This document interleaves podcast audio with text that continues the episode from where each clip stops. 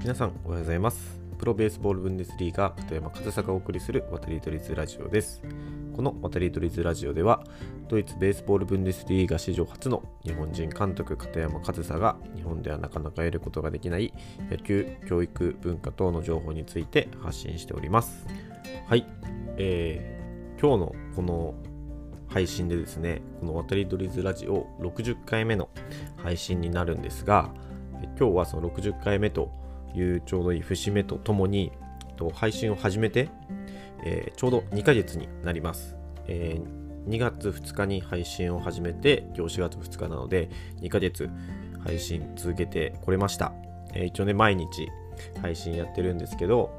コツコツと続けてきて、えー、今日で2ヶ月配信続けることができました、えー、幸いにもねこの60回の配信の中で、えー、数はその多かれ少なかれありますけど、あのー、全ての配信で、えー、どなたかには聞いていただくことができていてですねもう本当にそうやって聞いていただけてる人がね一人でもいると思うとこうやってちょっとコツコツ頑張ってきた会話あるなと思いますし今後も頑張っていこうというふうに思います。本当にいつも聞いてくださる方本当にありがとうございます。今後も続けていきますので、えー、どうぞ。お聞きいただけると大変嬉しく思います。はい、えー、ということでですね、えー、今日から3ヶ月目に入るんですけど配信はですね、えそれと同時に今日は今日はという昨日からもう新年度になりましたね。新年度です。えー、で、まあ、僕はなんか大して 大きな変化があるわけではないんですけど、まあ、まだね、ドイツに行けてないとか、そういったことはまだあるんですけど、えっと、僕がね、その、前々から、えー、思っていた解決しないといけない問題っていうのが、僕自身のというか、社会的に解決しない誰かがちょっと取り組まないといけないなって思っていた問題が、あってですね、もう今年度はそれにもちょっと着手していこうかなというふうに思っております。で、その問題何かというと、部活動についてです。この部活動のあり方、システムっていうものを変えないと、ちょっとこの先大変なことになるんじゃないかなっていうのは少し前から思っていて、というのも、えー、最近、あのー、教師のバトンっていうハッシュタグが少し話題になったの皆さんご存知ですかね。えー、文部科学省が、え、教師のバトンというハッシュタグを使って教師の仕事の素晴らしさっていうのを世に広めてで教師にを志望する学生が増えるようにというようなその教師のバトンというものがまあツイッターですよね主に。ツイッターで、えー、文部科学省がやってでそれがえー、文部科学省の狙いとしては教師はこういうやりがいのある仕事だよっていうのを現役の教師からの意見として引き出したかったと思うんですけど結果的に教師という職業のブラックなところがすごく出てきたと。いうことでちょっと話題になっているんですよね。まあもうちょっと落ち着いたのかな。でそれを見てまあそもそもねその以前から僕は思っていたんですけど、まあ、そこで出てきたのがその部活動の問題だったりあとはそのその他もろもろの学校での、えー、トラブルとかあと賃金ですよね。お給料。もう本当に朝から朝7時から夜10時くらいまで働いてでもその定時以降は勝手に教師が勝手に学校に残ってやっている分っていう風ななんか法律もあるみたいですね。だからそう残業代っていうのが教師学校の先生は払われない。とでも、えー、いつも相手にしてるのは生徒だから。目の前にいるのはその学生生徒子供だからそれを残業代もらってないからやらないっていうことはできないと。現役の教師の方々は。だからあのやむなくその給料とかあの残業代とか払われなくてもやっていて本当にそれで体調を崩したりあの精神をちょっと病んでしまったりっていう方がたくさんいると。っていうのがあのー、そのね教師のバトンというハッシュタグで浮き彫りになったと。でその中の一つが部活動というほぼお給料も払われないほぼボランティアでやっている課外活動ですよね。それがかなり学校の先生の負担になっていると。でも本当にそうですよね。だってだって毎日部活をして、えー、土日はその部活動で潰れてしかもその事情によっては全然専門外のスポーツを顧問として持たないといけなかったりとか。それで休みがなくて学校の授業の準備もできないとかまあそれでも無理してやって体を壊すとか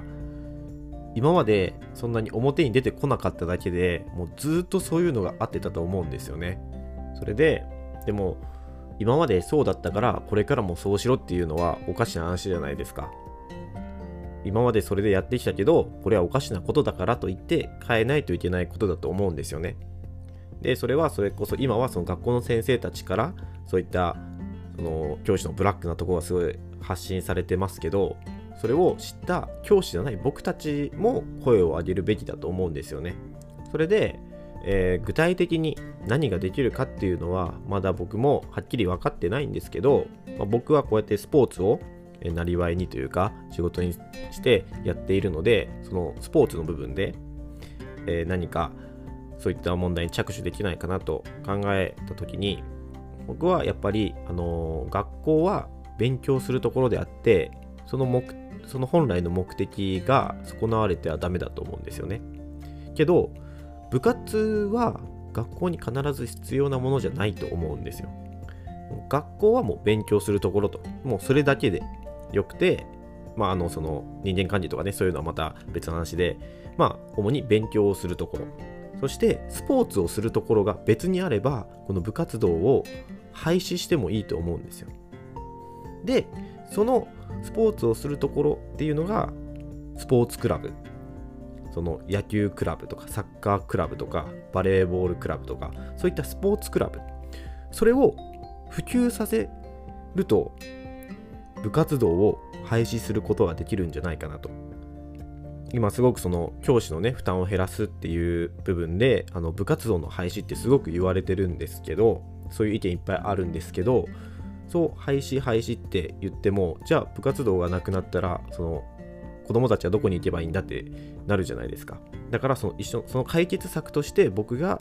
提案したいのはスポーツクラブの普及。スポーツクラブが普及することによって部活を廃止して先生たちの負担を減らすことができるんじゃないかなと。で先生たちの負担が減れば学校の授業の質も上がったり学校の先生たちのその健康状態とかも良くなったり、まあ、それで適当なお給料がもらえたりとかそういった風になると思うんですよね。で僕がなんでこんな考え方になったかというと僕がその野球で行っているドイツがまさにそうなんですよ。ドイツって学校は勉強するところで部活なんてないんですよね。授業が終わったらみんな帰ってでそれぞれサッカー習ってる子がいたらサッカークラブに行く。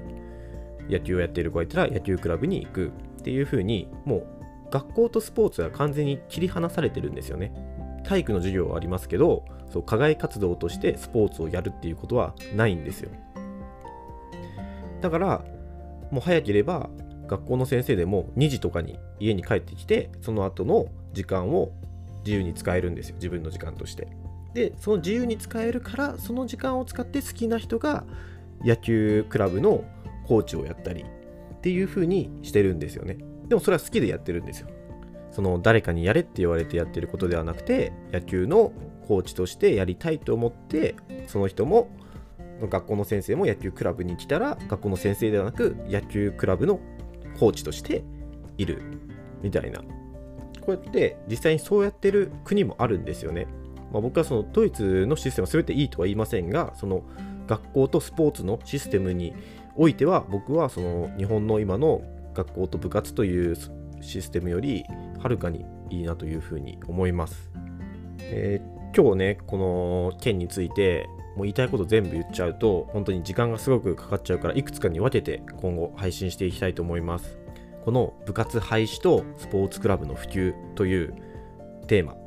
僕はちょっと今後このいう形でどんどん配信して、えー、その今の部活とスポーツと学校の在り方ですね。っていうのを少し、ね、改善できないかと。実際に今僕ができるのはこうやって発信していくことくらいしか今はできなくて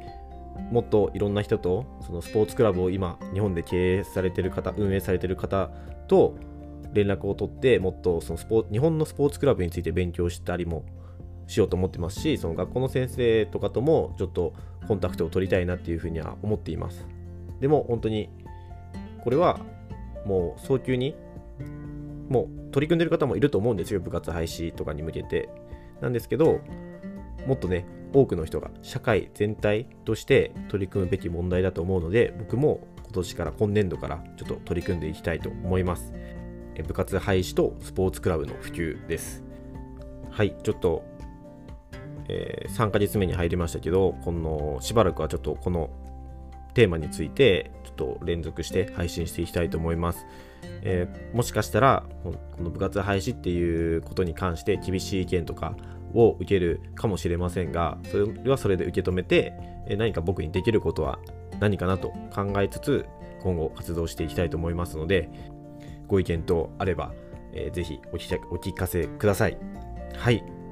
今日も最後までお聴きいただきありがとうございました。渡り鳥ズラジオ3ヶ月目もどうぞよろしくお願いいたします。片山和沙でした。